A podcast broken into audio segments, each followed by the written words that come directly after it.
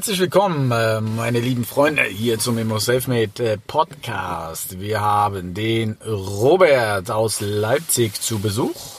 Und heute geht es um das Thema Fix und Flip und äh, welche Dinge du in den Kaufvertrag einbinden musst, solltest, was dann deine Lebensversicherung sein wird. Und äh, das ganze Thema beleuchten wir aus diesem Grund, weil wir immer mehr merken, aufgrund der Zuschriften der Leute, dass das einfach fix und flip immer weiter fabriziert wird. Zum einen, weil die Leute aus ihrem Angestelltenbereich raus wollen. Das ist ja von ganz vielen Leuten das Ziel. Das weitere Ziel ist, um einfach den Topf des Eigenkapitals wieder aufzubauen durch einen Verkauf, um wieder weiter zu wachsen und neue Deale einzufädeln. Robert, ich begrüße dich recht herzlich hier und äh, ja, schieß doch dann auch direkt mal los nach der Begrüßung. Welcome to another episode of IMO Self-Made Podcast, giving you non-stop gems on all things real estate, investing, and the mindset to stand out from the rest of the competition. Real talk for the makers, no bullshit. Hallo Chris, hallo Leute. Ja, das Thema ist ja, ähm, was passiert, wenn der Käufer nicht zahlt? So, man verkauft, alles schön, man findet einen Käufer, geht zum Notar, schreibt den Kaufvertrag rein, super, wird verkauft, Kaufpreis ist zahlbar und fällig, 14 Tage, drei Wochen nachdem Lastenfreistellung gesichert ist und die Auflassungsvermerkung für den Käufer im Grundbuch eingetragen ist. Eventuell noch eine Verwalterzustimmung, sanierungsrechtliche Genehmigung oder denkmalschutzrechtliche Genehmigung, wenn entsprechendes Sanierungsgebiet oder Denkmalschutz vorliegt.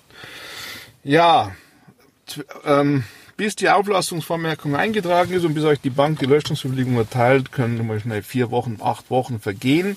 Und da kann auch beim Käufer einiges schieflaufen und die Bank äh, zieht die Finanzierung zurück, bezahlt, bzw. zahlt nicht aus und sagt, okay, der Kunde hat zwischenzeitlich ein, eine Vollstreckung bekommen, eine, hat, ähm, hat einen Offenbarungseid, also Vermögensauskunft abgeleistet oder der Gerichtsvollzieher war zu Besuch oder er hat eine Privatinsolvenz angemeldet oder whatever. Auf alle Fälle Situation, Kaufpreisfälligkeit tritt ein, Notar schickt mit, ihr feiert schon, sitzt da, okay, Kohle kommt, wird natürlich auch gleich im Kopf ausgegeben, das wäre noch halb so schlimm. Schlimmer ist dann in der Praxis, wenn es da gleich in der Praxis, äh, was ich aus der Vergangenheit viele Leute kenne, gleich bei Mercedes wird der AMG ähm, SL bestellt oder sonstige Scheiße gemacht. Oder es wird die nächste Immobilie gekauft und wird gleich mal eine Anzahlung vereinbart aus dem Verkaufserlös. Und jetzt kommt die Stunde der Wahrheit. Nach 14 Tagen ist Showdown, ist Kaufpreisfälligkeit. Letzter Zahltag. Ihr schaut freudiger Erwartung aufs Konto und es ist natürlich nichts da. Konto leer.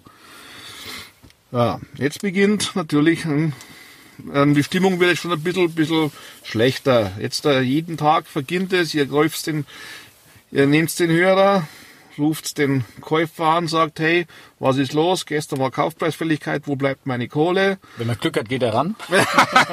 wenn er Glück hat, erreicht sie ihn noch, genau. Wenn, wenn Pech ist schon mal... Oder die Assistentin sagt, er ist in einem Meeting. Der ist im Meeting oder ja. ist im Urlaub oder ja. ist sonst was. Also das ist dann schon, da, da weiß man schon, jetzt wird es schon ein bisschen ernster, aber äh, irgendeine, irgendeine dumme Story kommt auf alle Fälle und die Story werden dann jeden Tag immer dümmer und obstruser. Ähm, und irgendwann, nach weiteren drei Wochen, nachdem bereits überfällig ist, seid ihr schon total am Durchdrehen. Und was jetzt? Dann geht's ihr zum Notar und sagt, na ja, alles kein Problem. Ähm, dann trete ich halt vom Kaufvertrag zurück. Klingt ja so einfach. Ja, ist ja einfach. Ja. Kannst du machen. Genau. Ja? ja aber es ist ja keine einseitige Sache. Ne? Na, der Rücktritt, den kann man ja einseitig, das ist ja noch nicht das Problem. Der, der Rücktritt kann ich ja einseitig erklären. Das Problem, was existent ist, es ist ja die Auflassungsvormerkung im Grundbuch für den Käufer eingetragen in der Zwischenzeit. Und jetzt kommt die Lebensversicherungsklausel. Wenn nicht im Kaufvertrag vereinbart ist, dass diese Auflassungsvormerkung gelöscht wird, a, wenn der Eigentumsumschreibungsantrag an den Käufer gestellt wird, also wenn gezahlt worden ist, grunderwerbsteuerliche Unbedingtlichkeitsbescheinigung liegt vor, dann stellt der Notar Antrag auf Eigentumsumschreibung und im gleichen Atemzug wird die Auflassungsvormerkung gelöscht. Das kennt ihr ja aus eigenen Kaufverträgen. Auflassungsvormerkung wird gelöscht. und ihr werdet als Eigentümer eingetragen. Und so ist es halt umgekehrt. Das ist der Fall A, der drin stehen muss im Kaufvertrag. Und jetzt kommt der Fall B. Sollte der Kaufpreis nicht gezahlt werden, dann stimmen Verkäufer und Käufer bereits jetzt der Löschung der dann einzutragenden Auflastungsvermerkung im Grundbuch zu. In Sachsen, deswegen alle Leute aus Sachsen, ihr könnt euch glücklich schätzen, die sächsische Notarkammer ähm, für die ist das eine Mussbedingung. Jeder Kaufvertrag, der beim sächsischen Notar geschlossen, enthält diese Klausel. In Bayern und Baden-Württemberg, wo Beamtennotare sind, ähm, ist es auch so, dass sie drin ist. Aber in Hessen und Berlin, Nordrhein-Westfalen und noch ein paar andere Spezialistenländer ist das nicht so. Wenn diese Klausel nicht explizit vom Verkäufer in Auftrag gegeben wird, steht die nicht drin.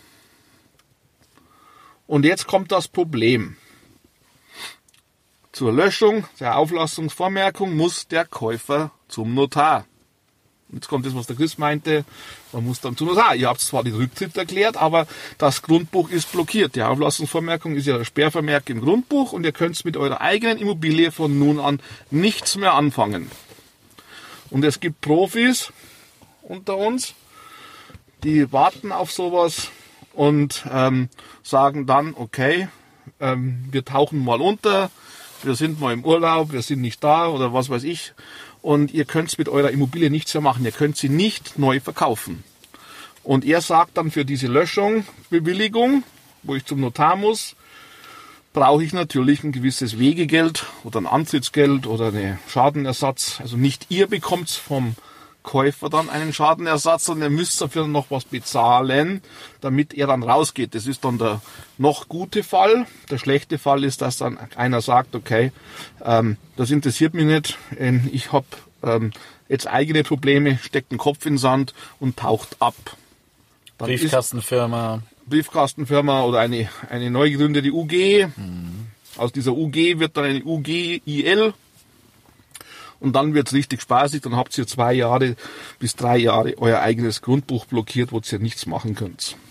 Und vielleicht schon was gekauft, das Geld verplant. So, die Kohle ist schon geistig sowieso, sagte ich ja, schon geistig mhm. schon weg. Das ist noch der gute Fall, aber schlimmer ist es, wenn ihr schon beim Mercedes schon den AMG bestellt habt und das schon als Anzahlung schon vereinbart hattet. Deswegen Achtung im Kaufvertrag immer rein, beim Thema Auflassungsvormerkung. Die wird eingetragen für den Käufer zur Sicherheit, dass er Eigentümer wird.